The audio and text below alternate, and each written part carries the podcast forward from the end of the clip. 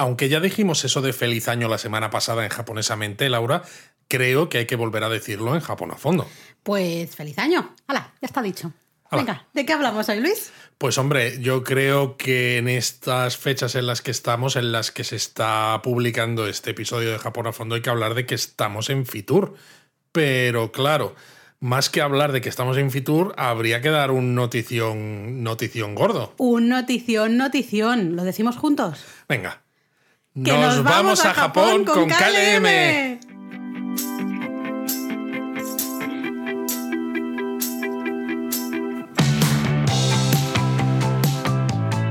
Bienvenidos a Japón a Fondo. El podcast sobre Japón de la mano de japonismo. Patrocinado por Lexus. Experience Amazing. Bueno, ¿cómo os habéis quedado? Porque es cierto, nos vamos a Japón con KLM, ¿no? Algo que nos preguntabais muchísimo en los directos desde que Japón abrió las fronteras otra vez, que nos lo preguntabais en Instagram, en, redes en otras redes sociales. La verdad pues es que hemos recibido un montón de mensajes muy bonitos, eh, con muchísimo cariño, de gente diciendo, yo es que me muero de ganas, ya no de ir yo, sino de que vayáis vosotros y nos lo contéis, eh, que os lo merecéis. La verdad es que muchísimo, eh, a todos, de verdad, de corazón, muchísimas gracias.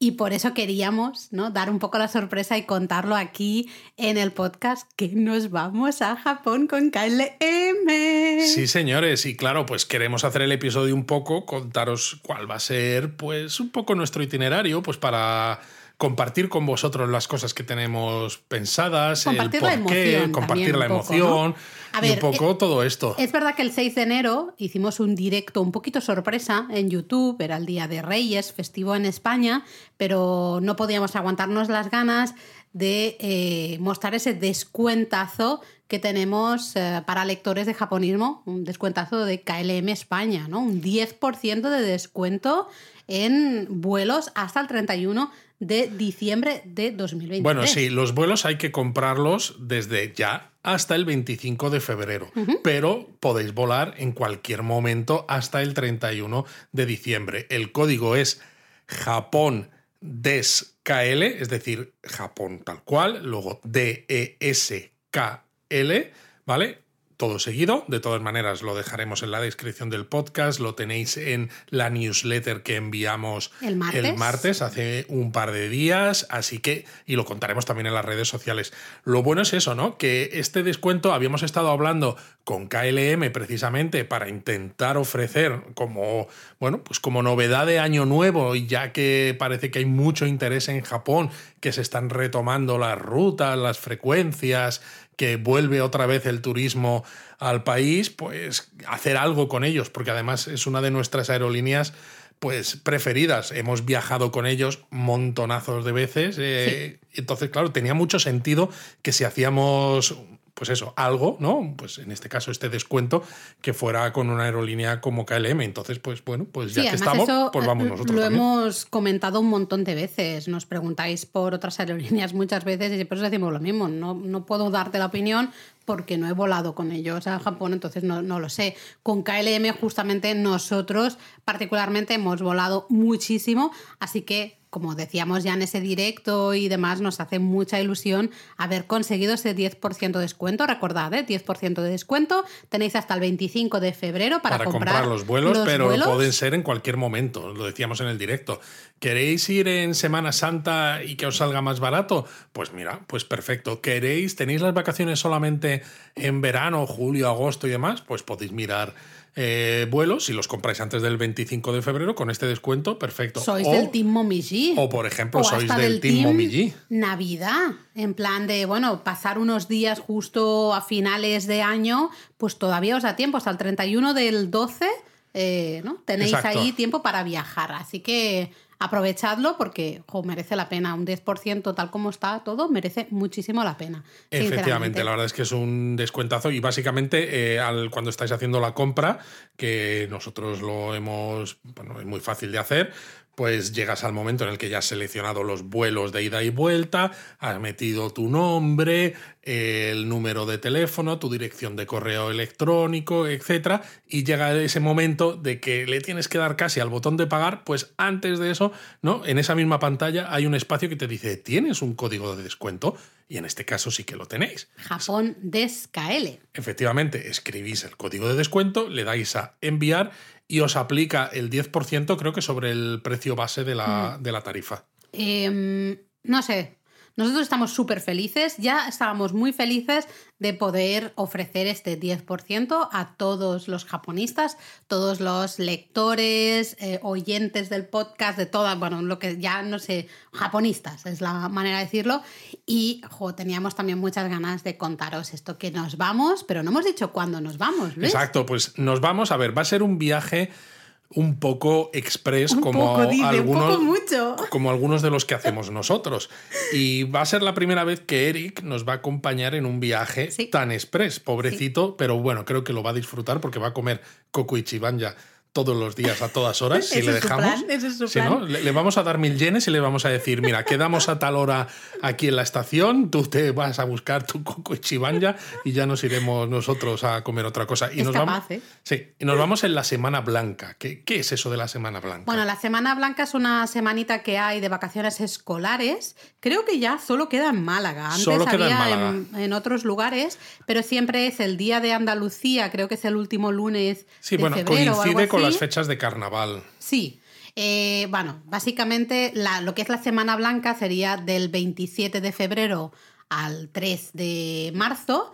Eh, así que nos vamos pues justo el fin de semana anterior y ese fin de semana siguiente para hacer nada, ya veis, un viaje hiper Sí, mega unos express. seis días y medio, una cosa así. Sí, muy poquito, pero bueno, cuando estábamos planteando un poco el viaje, sí que le dijimos, le dimos varias opciones a, a Eric y él dijo que quería venir. Él también ha Sí, sí, pasado porque tres había, años. había una opción que era que él se quedase porque le dijimos, es que Eric va a ser una paliza, nosotros vamos a ir paliza. a hacer un montón de fotos de cosas que queremos retomar, que ahora os contaremos, o cosas nuevas que teníamos previstas pues ya en 2019, ¿no? Y que se quedaron en el tintero pues por todo lo que ha pasado, etcétera, pero no, no, él tenía muy claro que quería apuntarse.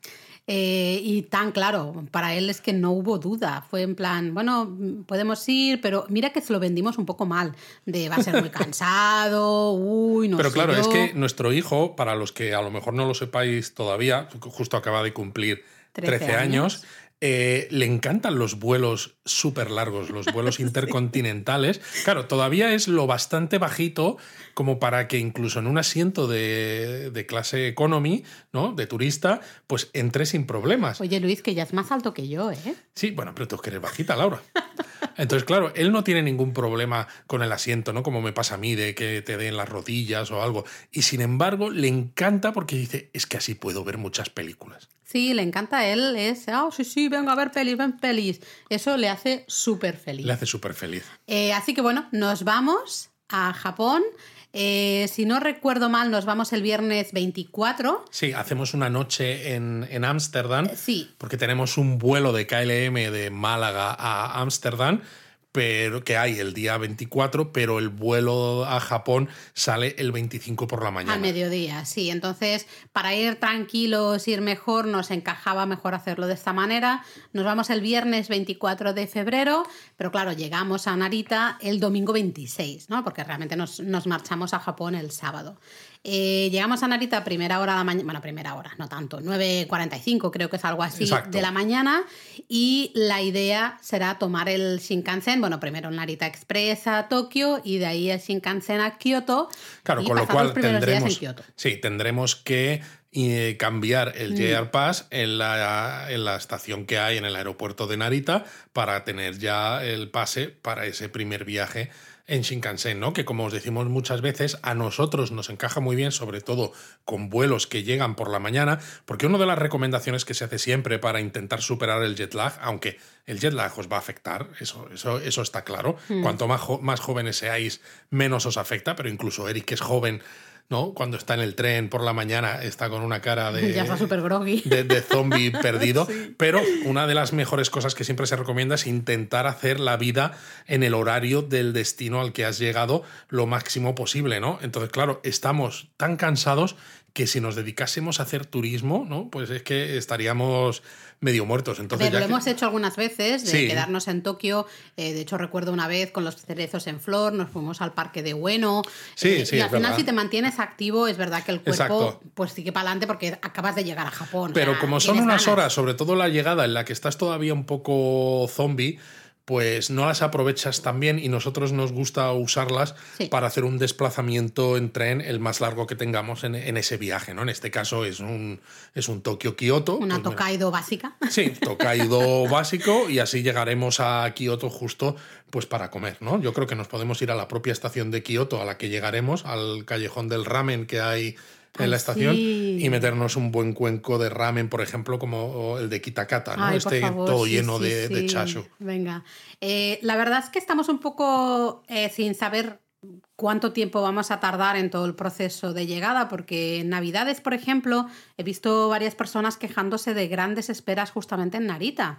Eh, todo el proceso este de revisión, de que tengas las vacunas y todos los papeles y, y todas las historias hasta aduanas, había quejas de, que había mucha gente. Entonces, tenemos esa tarde de Kioto un poco abierta, tenemos nuestra lista de ideas, de cosas que nos gustaría hacer, pero vamos a ver, dependiendo de la hora a la que lleguemos a Kioto, haremos una cosa u otra. Efectivamente, Laura. Y algunas de las ideas que tenemos para esa primera tarde, por ejemplo, eh, pues tendríamos visitar el castillo Nijo, que lo tenemos en, en japonismo desde hace millones de años ese mm. post, pero también, claro, porque lo visitamos hace millones de años cuando tú tenías una cámara digital de 2 megapíxeles y hacías cuatro fotos, pero contadas.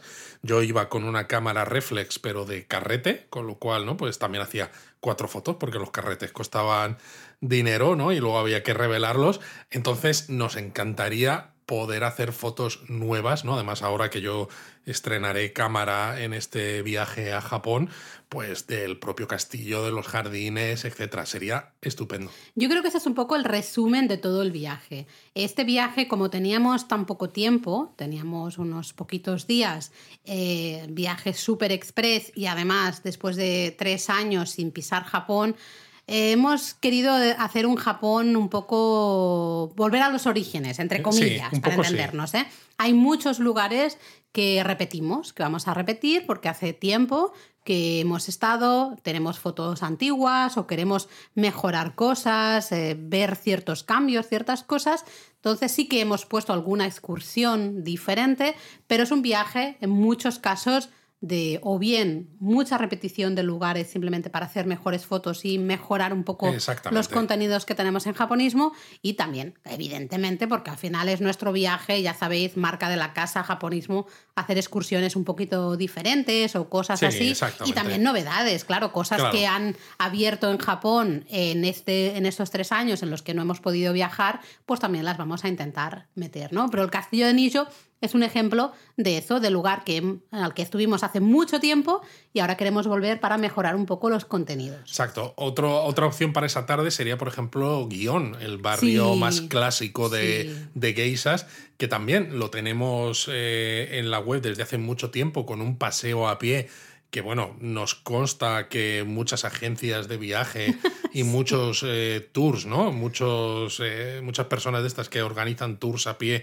que vienen en Japón nos han copiado, ¿no? Mm. Porque claro, es que como está publicado, pues bueno, pues tú lo haces, lo vendes y, ya está, ¿no?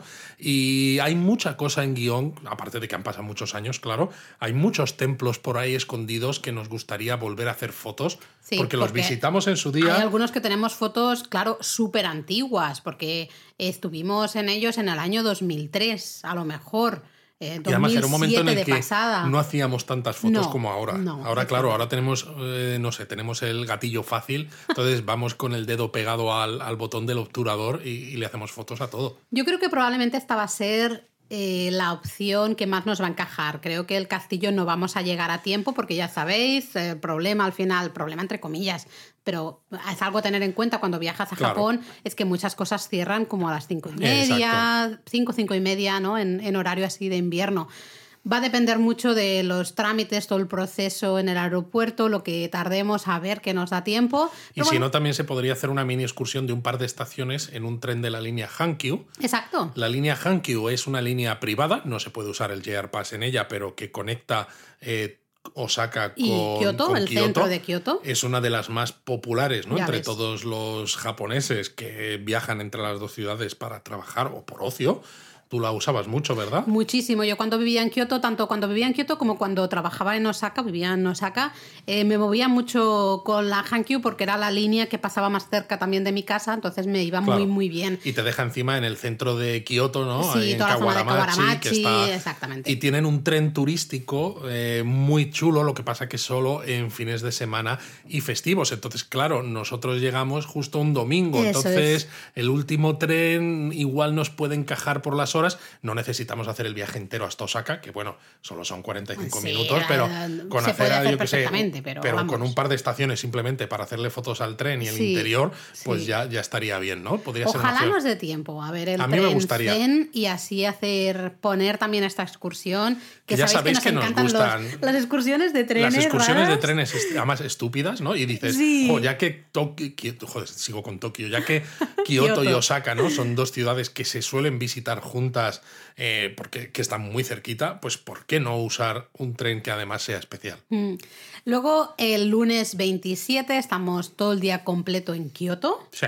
Y lo vamos a dedicar a los greatest hits, ¿no? Un poquito, algunos de los greatest hits de Kioto. Vamos a revisitar greatest hits. Sí, porque eh, tenemos post y fotos antiguas de, de, grandes templos y grandes lugares, lugares muy famosos, muy populares entre todos los turistas y queremos pues volver a ir, mira que hemos ido veces a estos lugares, pero volver a ir y seguir ampliando la información que tenemos y mejorar las fotos, actualizar un poco esos contenidos. Sobre todo ahora que japonismo no muestra las fotos cuando lo accedéis desde un ordenador, por ejemplo, ¿no? Sobre todo si tenéis pantallas con resoluciones altas veis japonismo en el ordenador y es que, claro, las fotos son a 1024 píxeles de ancho, ¿no? Es que destaca muchísimo más. O sea, merece la pena que las fotos estén pues rehechas y que sean pues súper buenas. Además que son lugares a los que hemos ido muchas veces, pero en los últimos años no habíamos ido, porque claro, siempre dices, bueno, todavía tengo fotos, ¿no? Pero claro, ahora ya han pasado bastantes años en total, con lo cual nos simplemente con esto del COVID ya han sido tres. Exactamente, claro, claro. Entonces estamos pensando, por ejemplo, Kinkakuji, el pabellón dorado. Eh, mira que hemos estado veces, pero queremos ir una vez más y hacer justo los dos otros templos que están al lado, ¿no? Tendremos el río Anji y su jardín zen maravilloso y el Ninaji también, eh, justito al lado, esos tres juntos y luego a lo mejor estábamos pensando justo en tomar el tranvía quizá o algún autobús, vamos a ver, irnos a la zona de Arashiyama. Arashiyama la hemos explorado bastante en diferentes momentos, pero todavía queremos explorarla más y queremos, por ejemplo, ir a saludar a los eh, ay, tanukis. No, ah, no, los tanukis, a los tanukis de Xavier. Los tanukis de, de, Xavier que están en Arashiyama a hacer fotos, bueno, en la zona del templo. para los que estéis diciendo, ¿pero qué es esto? ¿Quién es Xavier? Es un miembro de la comunidad japonismo, está en, además en Discord también, ¿no? Y ahí tenemos conversaciones a veces muy divertidas porque le encantan los tanukis, ¿no? Y nos ha puesto fotos de templos que hay en esta zona de Arashiyama que tiene un montón de estatuas de tanukis. Un japonés al que queremos mucho, desde aquí le mandamos un beso. Eh, pues eso, el templo Nembutsuji, ¿no? Y también que es también conocido por esas eh, esculturas de, bueno, esas estatuas de piedra. Eh, el Tenryuji, que lo queremos ver. Vamos a ver, porque las fechas no, quizá no son las mejores, todavía la naturaleza va a estar un poco así así, pero me apetece tener fotos nuevas. Del bosque de bambú, a lo mejor de noche, me gustaría tener fotos de noche. Porque las que tenemos son de día. De hecho, es que tenemos fotos de prácticamente de todos estos sitios. Sí, de todos. pero claro, eh, son fotos que dices, es que ahora mismo no quiero ponerlas quizá porque algunas todavía ni siquiera las habéis llegado a ver en, en, japonismo, pues porque siempre hemos estado con la idea de, bueno, ya volveremos y entonces haremos el artículo a fondo. O sea, artículo de llama hay, artículo del río Anji hay, del Kinkakuji hay, del, de todo, ¿no? De casi todo, sí, sí, sí, pero es eh, de algún alguno que no hay es porque queremos mejorar las fotos, ¿no? Necesitamos fotos mejores y fotos más actualizadas, más modernas, mejor calidad al final.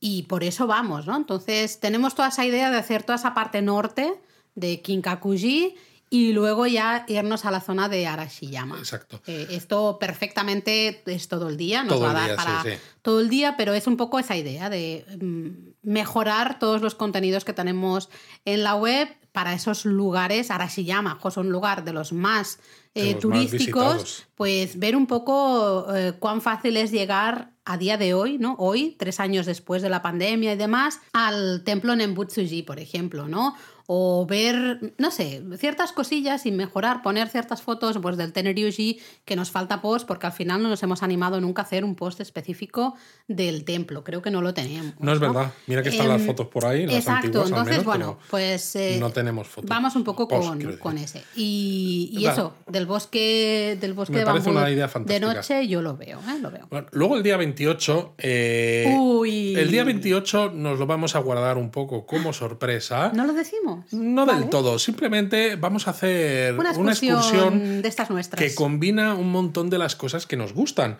porque combina trenes, combina naturaleza espectacular, combina historia, combina tradición, combina, Combina- arquitectura. Combina lugares menos conocidos también, paisajes un poco menos, o más que menos conocidos, ya sabéis que aquí todo es conocido, Todo es evidentemente, conocido. menos eh, populares entre los turistas. Exacto, porque muchas veces los turistas, pues eso, si os pasa como a nosotros, ¿no? Que en este viaje vamos prácticamente seis días y medio, pues al final, si no hubiéramos estado 200 veces antes, pues dirías, es que me voy a centrar Claro, lo- en el sota, caballo y rey, que, pero que es que es lo necesario para una primera vez, ¿no? Evidente. Entonces lo que queremos hacer es eso, es daros otras ideas también para el que visita Kioto una segunda, tercera o cuarta vez. O tiene un día tonto y quiere hacer algo diferente. El que quiere hacer algo diferente. Sí. Entonces creo que va Vale, a pues ser este nos mucho. lo guardamos de secreto. Tengo muchas ganas de esta excursión, la tengo montada ya eh, perfecta. Desde hace tiempo, Sí, además. sí, además tiene, tengo el mapa preparado, todo, todo listo.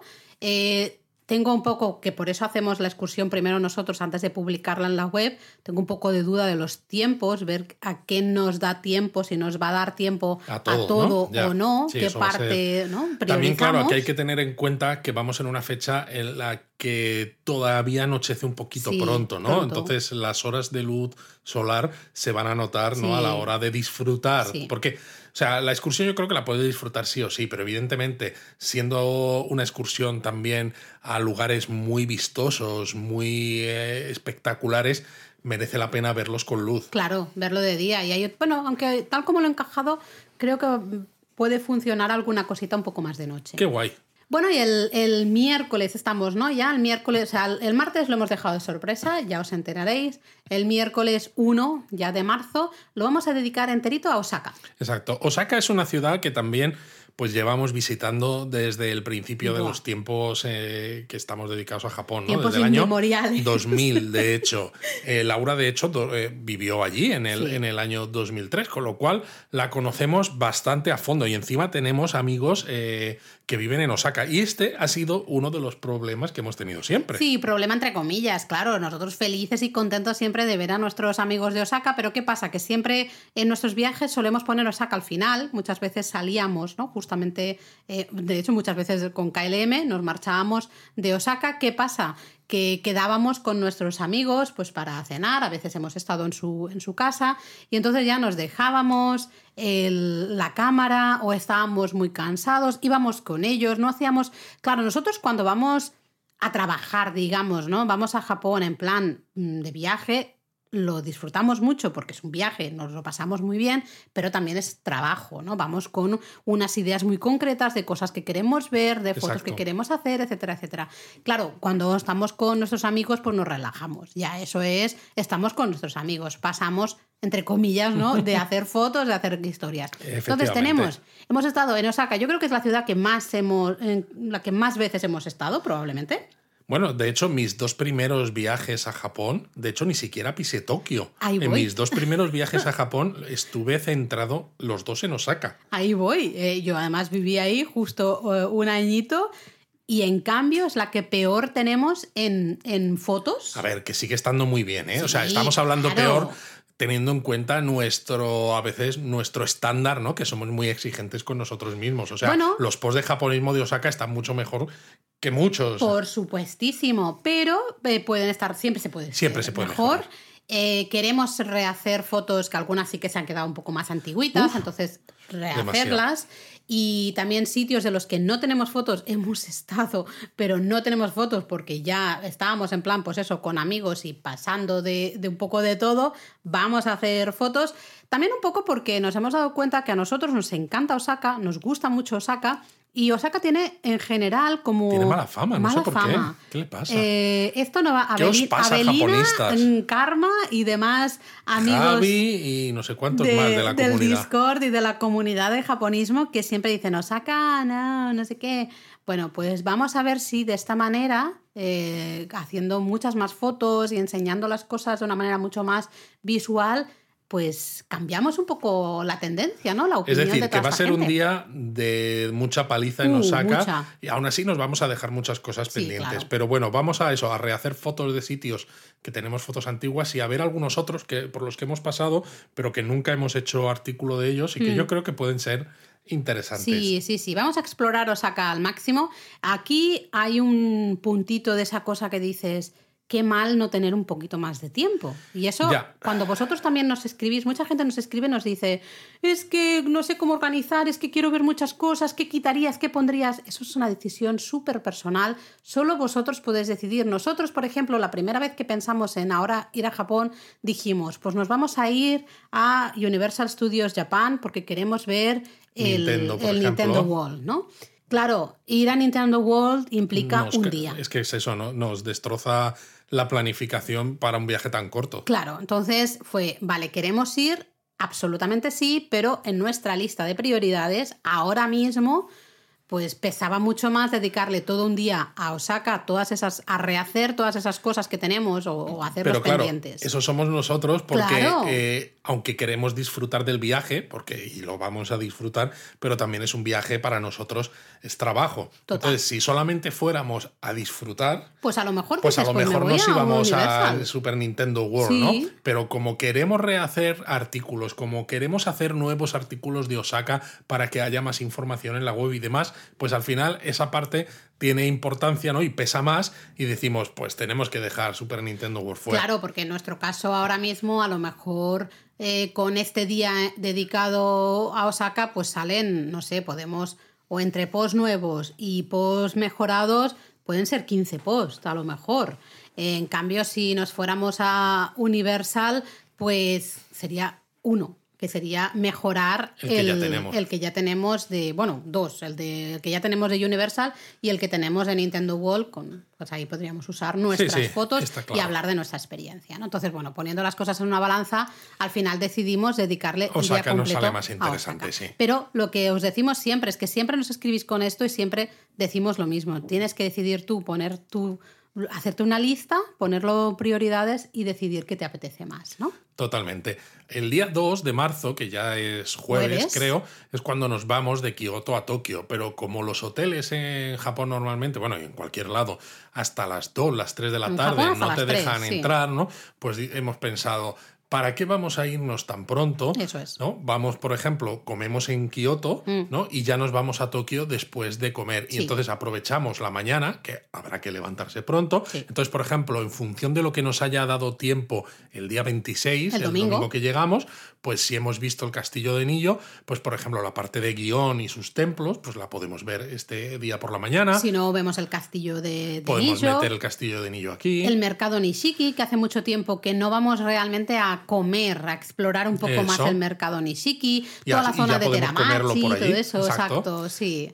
Toda esa zona, ¿no? Eh, También está, ese- esa mañana está un poco abierta porque está muy relacionada con lo que hagamos el domingo, ¿no? Como tú decías. Depende de lo que hagamos el domingo, vamos a hacer unas cosas el jueves. Pero sería, la idea básica es eh, aprovechar toda la mañana hasta justo eso, después de comer y ya luego tomar el Shinkansen e ir a Tokio para ya poder entrar, digamos, en la habitación, dejar las maletas, si nos apetece una ducha, si no nada, y, y ya salir a explorar Tokio luego por la tarde, ¿no? Pero Que básicamente esa eso. tarde en Tokio no tenemos mucho Todavía plan no, todavía. Yo todavía hay no. algunos edificios que quiero que quiero visitar. Algunos, por ejemplo, en la zona de, de la estación de Tokio, por el lado por el lado de Yaesu y Sí. la zona de Nihonbashi, ¿no? Sí. Porque tenemos justo post de Nihonbashi de hace poco, pero como también hace tiempo que estuvimos, hay mucho desarrollo nuevo en la zona de Nihonbashi que no hemos fotografiado y me gustaría visitarlo. Totalmente, es que es una zona que está cambiando eh, junto con Shibuya.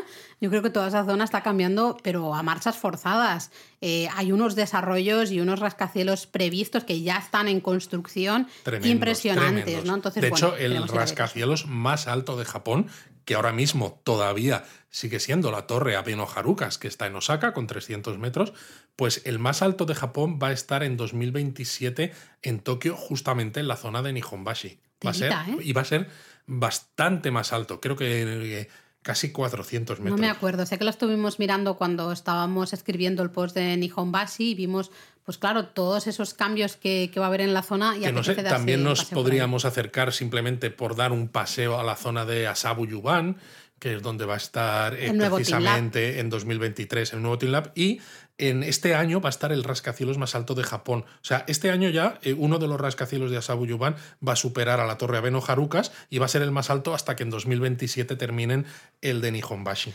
También tenemos una lista de lugares, como de Instagram spots, por decirlo de una manera. tenemos, también. Lugares de estos para hacer la foto, una foto eh, curiosona, una foto de Instagram, pues tenemos una listita importante. Así que, bueno, a lo A mejor ver. hacemos algunos de esos. A mí me gustaría pasar un poco por Shinjuku de noche también. Sí, eso estaría Porque chulo. siempre en los últimos viajes hemos estado en Shinjuku de noche, pero ya como de pasada, como Y ya cansados. muy cansados, ya en plan de Y mira, en es cambio que me paso de sacar la cámara. exacto, hacer fotos de ese Shinjuku, de los neones y de los Exacto, bares sí, eso estaría muy chulo, a mí me Entonces encantaría. apetece eso, eso también, ¿no? Pero Además, bueno, así también pruebo la cámara nueva de Claro. noche, ¿no? A ver qué tal responde. Claro, así que, pero bueno, esa tarde la tenemos un poquito más, entre comillas, abierta con un montón de ideas y vamos a ver qué nos apetece y qué nos da eh, tiempo, ¿no? Entonces, el viernes es un día completo en Tokio también, pero yo creo que lo vamos a organizar porque, claro, a ver, en Tokio queríamos ir sí o sí al Shibuya eh, Scramble. exacto, Sí. el nuevo, este, mirador maravilloso Exacto, al aire es libre. que encima es una. Bueno, o sea, lo del coronavirus fue un desastre porque abrieron. No me digas. El, por muchas cosas, ¿no? Pero abrieron justo el Shibuya Scramble y el mirador este, el Shibuya Sky, a los pocos meses de que nosotros estuvimos. Sí, O- claro. O justo, justo cuando un mes después de que nosotros estuviéramos la última vez en Japón. Creo que lo abrieron en noviembre de 2019 ¿Ah, sí? y nuestro último viaje había sido en octubre de 2019, pero claro, en ese viaje nosotros habíamos estado haciendo una ruta de artesanía por las prefecturas de Gifu y de Ishikawa en el centro de Japón, ¿no? Sí. Entonces habíamos dicho, vale, como tenemos varios viajes previstos eh, a Japón en, en abril de 2020, eh, de 2020, pues vamos a ver el Shibuya Sky en ese momento. Y claro, llegó el coronavirus y aquí nos hemos quedado, ¿no? Entonces es uno de los que está, este mirador está en nuestra lista de pendientes,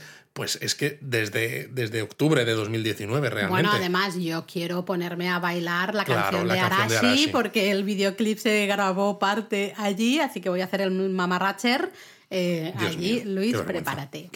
Entonces, evidentemente eso lo queremos ver. También queremos ver el Miyashita Park, eh, también en Shibuya, otro nuevo desarrollo. Eh, que sea, bueno, ya no tan nuevo con la pandemia, pero bueno, me refiero nuevo para los que hace tres años que no podemos viajar a Japón, ¿no?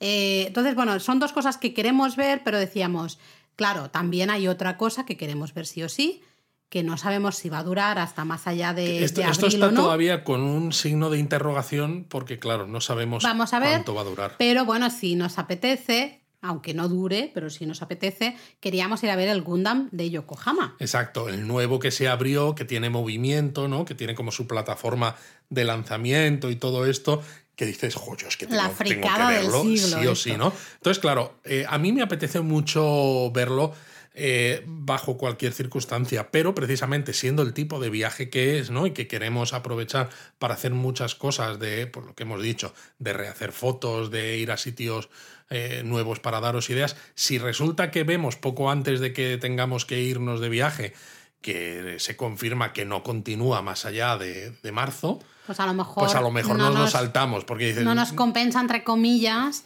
eh, entre comillas, de nuevo, perder el tiempo, ir hasta el. O sea, a mí, a, título personal, me compensaría porque es la fricada, pero dices, jo, teniendo en cuenta que solo son seis días y medio los que estamos, vamos a perder a lo mejor la mañana aquí y para algo que tampoco va a servir para hacer ningún artículo ni ninguna cosa, ¿no? Entonces es un poco esta, esta, cosa de tener que equilibrar el disfrute con el trabajo. Además, también decíamos, ah, bueno, eh, nuestro problema es que, claro, bueno, como os pasa a vosotros, como nos pasa a todos, eh, dices, estamos en Yokohama, ostras, ¿y si vamos al Museo del Ramen de Yokohama otra vez? Que hace muchos años que no vamos y así. Y se te empiezan a acumular las cosas. Claro, que entonces hay un momento que dices, bueno, yo lo pongo en la lista, tenemos un, documento compartido. ¿Qué te parece, Laura? Lo apuntamos y ya lo dejamos a veces macerar ¿Qué te parece si ponemos Yokohama para esta mañana? Si, si está el Gundam y sabemos que continuará, vemos el Gundam. Y si no, a lo mejor podemos hacer ver algunas cosas de Yokohama que tenemos pendientes todavía. Que bueno, me gustaría volver a todo el barrio de los extranjeros, al cementerio de los extranjeros. A eso me refiero. Y entonces a lo mejor sí que se puede comer en el Museo del Ramen.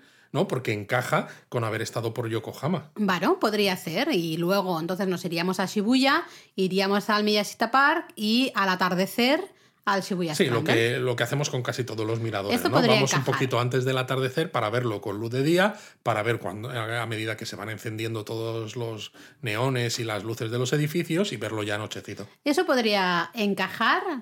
Esto me gusta. Y ya decidimos a última hora eh, qué priorizamos, si el Gundam o alguna otra cosa de Yokohama con el Museo del Ramen, ¿no? Cuestión, de, cuestión de verlo. Y luego el día 4 es el día que nos vamos. Lo que pasa que nuestro vuelo de vuelta sale a las 8.55 de la tarde desde Narita. Es decir, que a pesar de que haya que estar en el aeropuerto con varias horas de antelación, con esto, lo otro, está claro que tenemos hasta la, hora de la comida fácilmente, incluso más, ¿no? Entonces queremos aprovechar, tampoco lo vamos a contar del todo uh, ahora, para hacer una excursión de estas que hacemos en japonismo cuando queremos daros ideas de otras cosas en mm. Tokio que merecen la pena, porque todo el mundo conoce Shibuya, ¿no? Y por eso vamos a ir al Scramble, al, ¿no? con su mirador nuevo, todo el mundo conoce Shinjuku, pero hay muchos otros sitios en Tokio que al que ya ha ido una o dos veces le apetece descubrir y salirse un poco de las rutas habituales. Sí, o el que de nuevo tiene un día tonto y dice, quiero hacer algo diferente. Estoy en Tokio, pero no me propongas proponme algo diferente. Exacto, tenemos ya muchos barrios eh, con muchos artículos que están muy detallados de sitios que no son tan típicos entre los turistas, pero que merecen mucho la pena. Y justo para este día último que estamos en Tokio, queremos visitar otro de ellos, pues para continuar dando ideas de, lugares distintos. Que también es un planazo, todavía no lo tengo súper desarrollado, y ya me he empezado a hacer un mapa, pero bueno, hay que darle un poquito de forma. Con muchas ganas también. Muchas ganas. Y ya está, porque ya nos vamos eso el, sábado por la noche, ¿no? A las 9 de la noche nos marchamos. Eh, y, llegamos, claro, llegamos a Málaga al final como después de comer el domingo, ¿no? Más o menos. Así que ya veis que son cinco días completos en Japón, más dos días que estamos un medio día largo, ¿no? especialmente el, el sábado pero ya está, no tenemos más tiempo, ¿no? Eh, os hemos contado más o menos todo lo que vamos a hacer, nos hemos dejado dos excursiones secretas que no os hemos dicho todavía dónde vamos ni nada. Eh, tengo muchas ganas porque además me hace... O sea, creo que hemos encontrado también una, un buen equilibrio entre esas excursiones un poquito diferentes, más marca de la casa, ¿no? Más, más japonismo, y el revisitar, ¿no? Volver a visitar lugares tan icónicos como por ejemplo el Kinkakuji. Me apetece mucho volver a pues ir al Kinkakuji o volver a pasear por Arashiyama o sentarme a ver el, jardín zen del río Anji. Eh, a pesar de que ya hemos estado en estos sitios, me apetece mucho y además está muy bien equilibrado, creo, con excursiones ¿no? y, actividades, lugares muy así típicos de la marca japonismo. Así que tenemos muchísimas ganas y nos moríamos de ganas de contarlo aquí, claro. Se han quedado en la lista, la primera lista que hicimos de, va, será un viaje express, a ver, ¿qué podemos hacer? Se han quedado muchas cosas fuera, evidentemente. Aquí ya nos hemos bajado bastante, hemos dicho, bueno, eh, todo esto no puede ser, nos encantaría, nos encantaría eh, volver a Kamakura, por ejemplo. Uf, em, pero es que claro, Kamakura le queríamos dedicar mínimo un par de días enteros. eh, queríamos hacer un poquito más de fotos en ciertos lugares del Enoden. En Narita Pueblo también lo teníamos. Teníamos varias excursiones por toda esa zona. Bueno, Narita Pueblo depende de cuánto le dediquemos a la excursión. a de lo mejor todavía lo cuelas. A lo mejor todavía lo colamos. Bueno, pues ahí va. Mira, Sobre lo- todo lo porque según que- te bajas del tren, ¿no? Te, te metes por la calle esta, la Monsen Machi, Machi, que tenéis sí. otro, otro, otro episodio, creo que japonesamente, hablando de estas calles que dan acceso a templos, y te vas a visitar el Narita-san, ¿no? Este que es el, el famosísimo en, en templo en Narita, y luego te vuelves y sigues hasta, hasta el aeropuerto. Bueno, pues. Puede ser un poco palicilla, pero es eso, va a ser el viaje de las palitas. o sea, Sí, es un, ya, es un viaje, es un palizón. Además, luego el lunes a trabajar, Eric al cole, sí, madre con mía, el jet lag, o sea, va a ser tremendo. Pero él, él lo ha querido, ¿no? Él quiso. a- Lo bueno es que llegamos a Málaga el domingo a las 3 de la tarde. Sí, no es mala hora, porque te da tiempo a llegar a casa, hasta poner una lavadora, descansar un poquito y luego Exacto. cenar e irte a dormir, intentar Sí, que aunque dormir. te despiertes luego y tal, pero al menos ya habrás dormido unas cuantas horas Sí. en una cama, ¿no? No, en- no en un asiento de avión. Exacto. Así que nada, teníamos muchas, muchas, muchas ganas de. Bueno, de contaros la noticia, Fijaros, ¿no? fijaos si teníamos ganas de contaros la noticia, que creo que es la primera vez desde, bueno, también claro, porque empezamos el podcast en plena pandemia Sí. y no habíamos ido a Japón, pero nunca habíamos hecho un episodio contando un itinerario, ¿no? Un itinerario No, personal. No, pero bueno, nos apetecía. Es el, bueno, de hecho es el primer Japón a fondo del año, porque la semana pasada fue japonesamente. Es el primer Japón a fondo del año y es bonito también que en el primer Japón a fondo estemos anunciando y explicando que nos vamos a Japón y explicando un poco nuestro planning, ¿no? Las ideas que tenemos Pues de sí, lo ¿eh? que vamos a hacer en estos, nada, siete días en, en Japón. ¿no? Entonces, nos hacía mucha, mucha, mucha, mucha ilusión. Recordar, tenéis el descuento, 10% de descuento, klm.es, KLM España. Aprovechad también vosotros. Aprovechadlo, porque recordad que tenéis hasta el 25 de febrero para comprar vuestros vuelos, pero podéis viajar hasta el 31 de diciembre de 2023. Así que yo creo que hay que. Esto aprovecharlo. es fabuloso. Tengo unas ganas locas. Sí, sí, Laura, pero vamos a dejar esto porque si no, no nos da tiempo para. Japonismo Mini. Bueno, pues ¿qué contamos en este primer japonismo mini del año? Bueno, pues podemos contar que, como era de esperar, pues Japón ha visto viajes masivos en tren y avión por las vacaciones de fin de año. Es decir, los japoneses se han movido un montón para visitar, pues eso, ¿no? Sus lugares de origen, sus familiares en otras ciudades, en otros lugares. Y la verdad es que se están moviendo un montón, al menos dentro del país. Yo creo que lo único que les queda eh, un poco en la mentalidad pandémica es- son las mascarillas. Bueno, las mascarillas y los viajes internacionales, porque por cifras que he visto, sí? todavía están bastante lejos de recuperar el número de, de salidas al extranjero, los Curioso. japoneses. Vale. Eh, pero es eso, ¿no? Realmente se ha visto en este fin de año, eh, vamos, eh, estaciones a tope y, y avión a tope. Así que, bueno, eso es un, buen paso, ¿no? Un buen camino. Eh, luego también está todo el tema de China. No me gustaría entrar mucho aquí, No. porque me, ya a mí ya sabéis que yo estoy muy saturada con todo este tema, pero Japón ya ha dicho que va a obligar ¿no? a todos los que vengan en vuelos desde China, creo que no de Hong Kong, aunque creo que, que ya recientemente también ha añadido... Ay, no me sale ahora. eh, ¿Macao? ¿Macao? Sí, Macao, creo.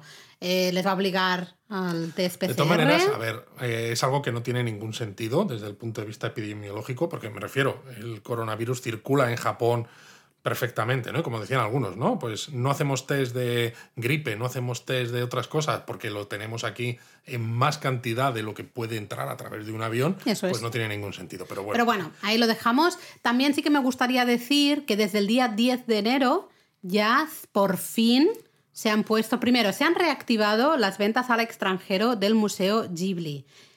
Un aplauso, por favor, ya tocaba. ya tocaba, Porque ¿eh? Que el Japón GEM- lleva reabierto desde el 11 de octubre. Exactamente, 11 de octubre, señores de Ghibli. Hola, ¿qué tal?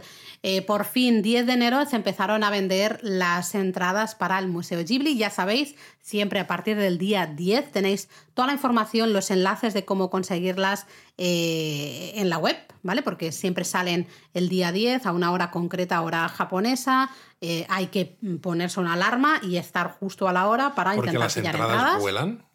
Y también el día 10 se pusieron ya a la venta las primeras entradas para los extranjeros para el nuevo Parque Ghibli, el que está eh, a las afueras de Nagoya. Y ya sabemos, de hecho, nos han escrito varios lectores de Que ya las han comprado, que las han conseguido gracias a que avisamos a todos de que ya se podía. ¿no?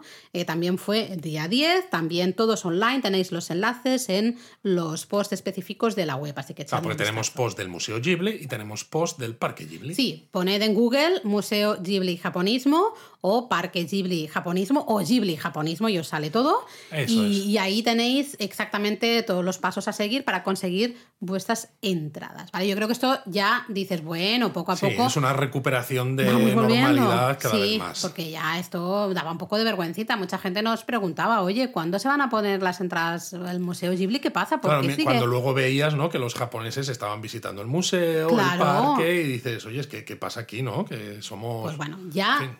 El 10 de enero pues ya se pusieron a, a la venta, ya se reactivaron eh, y se pusieron a la venta esas entradas, así que esto lo celebramos. Y luego también el fin de semana pasado, el del día, ¿no? Pues el Pues creo que fue el 7 u 8, ¿no? 7 Por y ahí. 8, sí, hubo, hubo trabajos en la estación de Shibuya, de, de JR, que precisamente estuvo cerrada la línea Yamanote eh, durante un par de días y que fue el cierre más largo que ha habido la línea de Yamanote desde que se creó. Y de hecho se estima que más de medio millón de pasajeros eh, ¿no? se vieron impactados por este cierre. Y, diré- y algunos diréis, ¿y por qué se ha cerrado ¿no? dos días la línea Yamanote? Bueno, es un montón, ¿eh? es un montón, pero se ha hecho para, porque la línea Yamanote, ¿no? Sabéis que es una línea circular de un tren que funciona con el JR Pass, ¿no? Porque es, eh, pues es de JR.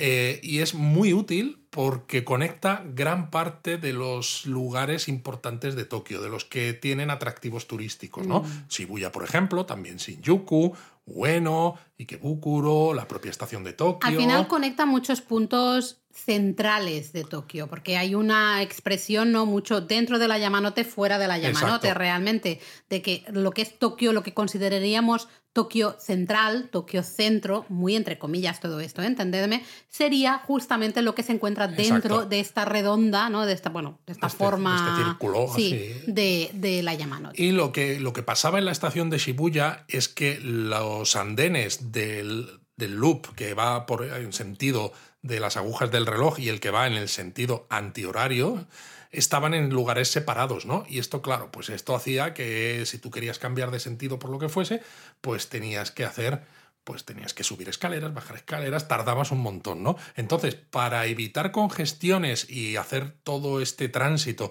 mucho más claro, lo que se han hecho es poner los dos sentidos de la línea Yamanote en andenes contiguos, ¿no? Entonces tú te bajas de uno, cruzas el andén y tienes el otro sentido justo, justo, justo de enfrente, ¿no? No tienes que gastar nada de tiempo en cambiar de tren, ¿no? Entonces Supongo es que también será súper útil. por ahí pasarán algunas otras líneas o no lo sabes. Bueno, eh, lo primero se- lo se ha hecho por eso, por consolidar los andenes que estaban separados, ¿no? Y evitar un poco la congestión, sobre todo en hora punta, porque tú piensas, no tiene mucho sentido, ¿no? Si yo voy en un sentido de la Yamanote, quiero ir siempre en el mismo sentido, Claro, pero pero claro, se me cruza gente. claro, y entonces tú puedes decir, "Oh, Se me ahora quiero ir para el el, otro lado. sí, tal. no, y el, y el propio flujo de pasajeros cuando Justo. llegan trenes, por ejemplo, pues eh, claro, a lo mejor se, eh, se chocan, digamos, ¿no? De alguna manera. De todas maneras, esto no significa que los trabajos en la estación de Shibuya estén completados, ni mucho menos. Shibuya no está completada. Shibuya lleva años estando en obras, pero brutales, ¿no? No solo por todos los rascacielos que se han estado construyendo, ¿no? Uno de ellos, el Scramble, del, Y que, que se siguen del que os hemos hablado, pero es que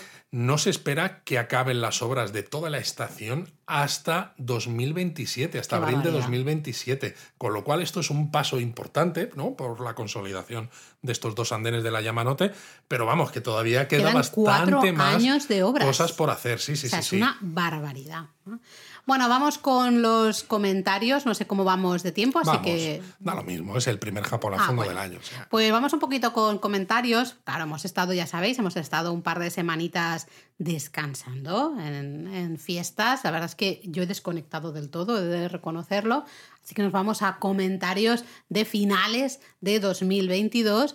Y hubo un debate interesante en Discord. Ya sabéis que tenemos nuestros canales de Discord totalmente gratuitos. Podéis apuntaros, tenéis, la tenéis el enlace en la descripción aquí del podcast. Pues hubo un debate muy interesante sobre si huevo crudo sí o huevo crudo no. ¿no? Y estábamos, recordad, hablando uno de los últimos japonesamente, creo que era de estilos de comida japonesa y hablábamos que varios platos sí que tienen huevo crudo, ¿no? Y es bastante importante ese huevo crudo. Y mm, creo que Silvia nos traumó un poquito. Nos traumatizó, sí. Bueno, yo digo traumó porque queda más así, hipster. Nos traumatizó, nos traumó a todos en Discord de, con su historia de por qué le daba asco, asquito el huevo crudo. Gracias, Silva, Silvia.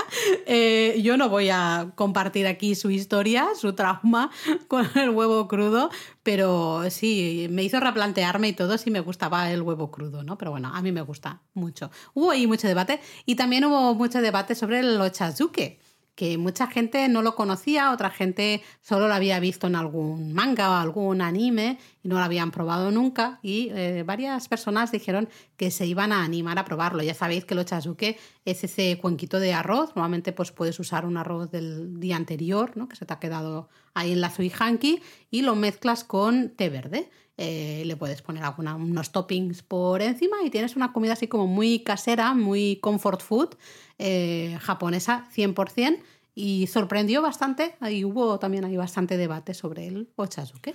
Estupendo. Yo, de todas maneras, fíjate, eh, se supone que deberíamos hablar ahora de la palabra japonesa, ¿no? Porque es un Japón a fondo, pero yo quería descarrilar un poco el tema oh. y volver a hablar de cosas porque se me han acordado mientras estábamos hablando de los comentarios de, algunos, de algunas cosas que a lo mejor estaría bien decir, ¿no? Como comentarios adicionales, a, ya que estamos a principios de año, ¿no?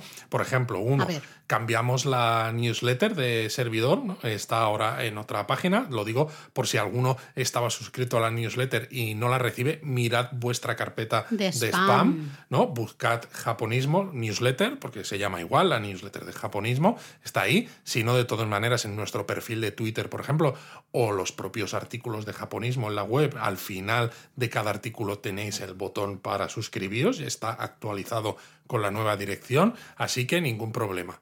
Eso por un lado. Y por otro lado, claro, hemos empezado el año y cuando empieza el año en japonismo hacemos muchas cosas. Hay que recordar que enviamos la Nengayo en una newsletter ya del nuevo servicio el día 1 de enero, pero es que el día 1 de enero el podcast cumplió años, Laura.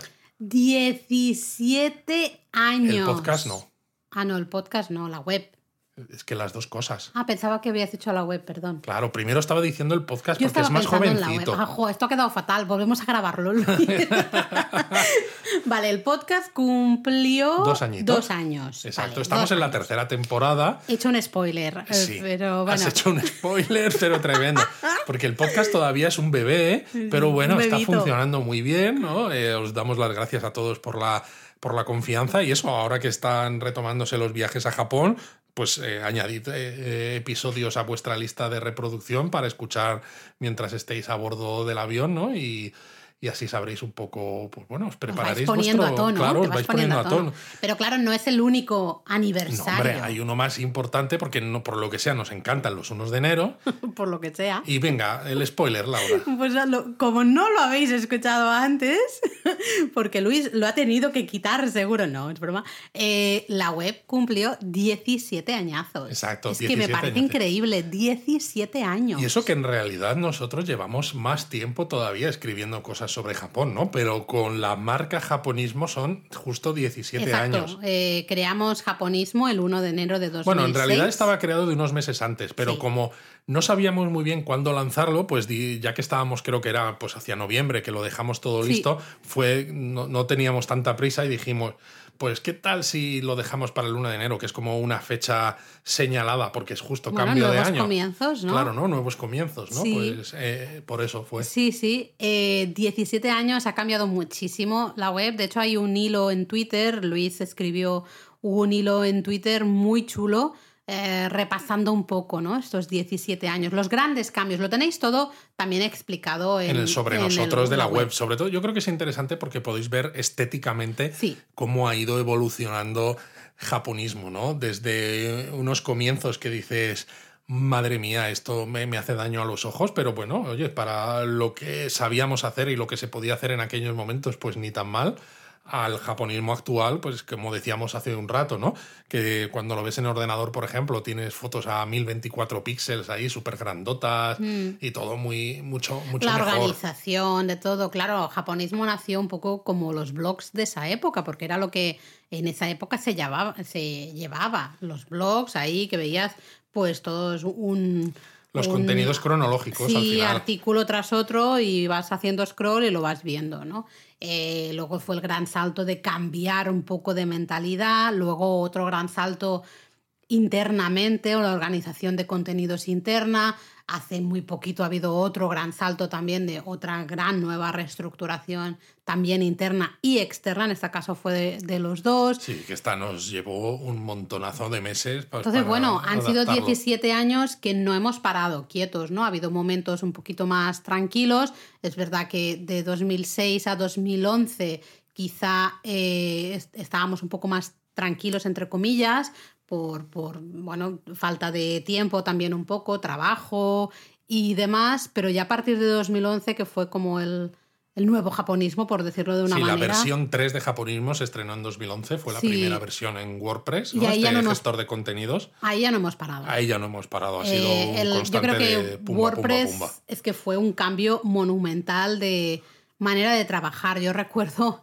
eh, le, te, di un ultimátum, ¿no? Me acuerdo que estábamos usando un gestor de contenidos. Sí, sí, Laura me dijo, tenemos que hablar. tenemos que hablar, porque no, yo no, no, no, me entendía con ese gestor de contenidos y le dije, mira, esto está muy bien, es muy chulo, es muy guay, todo lo que tú quieras, pero esto no sabe usarlo ni su madre. Nadie sabe usarlo bien. Entonces yo o me cambias el gestor de contenidos o yo no escribo más, ¿no? Y... claro, pues le cambia el gestor de contenidos. y bueno, eh, realmente ha sido WordPress, fue el gran cambio y luego el gran cambio de pasarnos a SiteGround también fue un gran cambio monumental. Sí, porque hubo una época en la que tuvimos muchos problemas con, con, el, hosting. Mm. Eh, y claro, en una web como Japonismo que iba creciendo en visitas poco a poco, pues cuando al principio teníamos pocas, pues daba un poco igual, ¿no? Pero cuando la cosa empezó a crecer, en el hosting anterior no nos sabían dar soluciones a los problemas que había y nos cambiamos a SiteGround hace ya unos cuantos años, que yo recuerdo encima tener problemas hablando con los del hosting antiguo mientras yo estaba de reuniones en Nueva York cuando curraba en Google que dices, madre mía, o sea, era, era, todo distópico. Sí, sí, fue terrible terrible, pero bueno, no hay mal que por bien no venga y realmente con SiteGround llevamos ya un montonazo de años y estamos súper contentos y vamos, ojalá seguir, ¿no? Eh, bueno, también mandamos el calendario, eso fue a finales del año pasado. Eso es verdad. Mandamos el calendario como todos los años, sabíais que lo mandábamos en una newsletter especial con ese enlace que duraba ahí, teníais unos días para descargaros el calendario y bueno, como otros años, si llegáis tarde, sois de los que no os descargáis el calendario, no lo sabíais, os habéis despistado o lo que sea, sabéis que está todavía para descarga, eso sí, nos invitáis a un cafecito o algo y... Exacto, en la web ponéis calendario japonismo y en el post tenéis el, enlace. Y bueno, ya que estamos con algunas cosas más, Luis, pues esta semana hemos empezado un curso en Casa Asia. Hombre, es verdad. Eh, Japón y las cuatro estaciones, que es un curso extendido, en este caso va a ser seis sesiones, seis semanas, ¿eh? que vamos a, hablar de la importancia eh, y de la conexión de Japón con la naturaleza.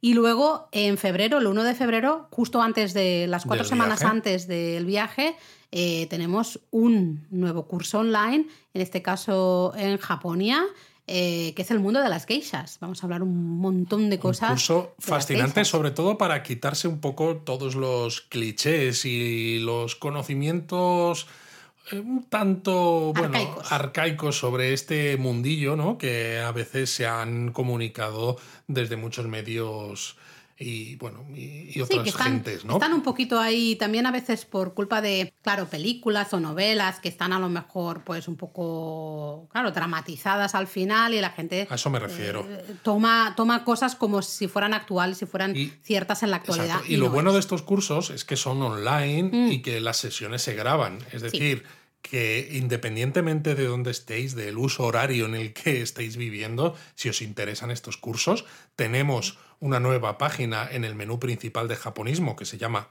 cursos, con lo cual solo tenéis que pinchar ahí y tenéis los enlaces para inscribiros. Exacto, echadle un vistazo porque ahí vamos a ir poniendo pues todos los cursos que estamos haciendo y todos los que también hemos hecho, así como charlas que hemos hecho y si alguna os interesa, pues bueno, siempre se puede intentar repetir o, lo que sea. Así que bueno, no estamos, ya veis que hemos empezado el año a tope, no hemos parado, sí que es verdad que nos hemos tomado un descansito del podcast, ha habido ahí unas semanitas en que no ha habido nuevo episodio, pero lo que es japonismo no ha parado. Y, hemos empezado el año a tope y a tope seguimos. A tope seguimos. Y bueno, ahora sí, ahora sí vamos a hablar de cuál es la palabra que ha seleccionado Laura, que hemos seleccionado para este primer Japón a fondo del año. Pues bueno, ya sabéis que siempre intentamos que la palabra japonesa tenga algo de relación con el tema del que hablamos en el Japón a fondo. Este Japón a fondo era un Japón a fondo especial porque os compartíamos la emoción que sentíamos de decir que por fin volvemos a Japón después de tres años, tenemos un viaje a Japón con KLM, así que pues he escogido una onomatopeya. Una onomatopeya, bueno, ya sabéis, las onomatopeyas son muy importantes en la comunicación japonesa, se usan muchísimo en el idioma japonés. Sí, porque al final se usan como verbos. Sí, eh, sí, porque hay onomatopeyas que, claro, yo pienso en onomatopeya, si no sabes nada de japonés, Pienso en una onomatopeya como eso, una palabra de un sonido, ¿no? Casi. Eh, oyes el sonido de una puerta, o el viento, o lo, no sé, cosas así, ¿no? En cambio, en japonés, emociones, eh, sí, sentimientos, emociones, ah, muchas cosas tienen su propia onomatopeya. Muy curioso. Es súper curioso y es muy importante del idioma japonés. Es una parte muy importante del vocabulario cuando estás aprendiendo japonés. Así que ahí va una onomatopeya para eh, justamente, claro, nosotros ahora estamos muy nerviosos, ¿no? Emocionados, pensando que después de tres años volvemos a Japón. Estamos súper con esa, con esa cosilla en el estómago. Sí, me estás diciendo que existe una onomatopeya para esto, entonces. Sí, cuando tienes esas mariposillas en el estómago, que esa emoción, esos nervios, eso es waku waku. Oh, qué interesante. Waku waku. Ah, entonces, eh, puedes decir, por ejemplo, waku waku más de eh, estoy estoy con, con estas mariposas en el estómago. Sí, con un cierto nerviosismo. Eh, cuando tienes Pero este nerviosismo, de este de anticipación, de emoción. Exacto, ¿no? Waku, waku. ¿Vale? Entonces eh, puedes hablar con un japonés y decir, ah, waku waku, de en plan de, ah, qué, ganas, ¿no? Qué, qué, qué, emoción, qué nervios, qué ganas. Pues nosotros, waku waku. Pues eso, ya sabéis, muchas gracias por habernos acompañado en estos dos años de Japón a fondo. Muchas gracias por estar ahí, por leer la web, por seguir apoyándonos. Eh, y bueno, nos vemos, espero que la próxima ya por Japón. Espero que nos encontremos con alguno de vosotros. Sería maravilloso. Y mientras vamos a seguir con el waku waku aquí en el estómago. ¿eh? Eso es. Mátame.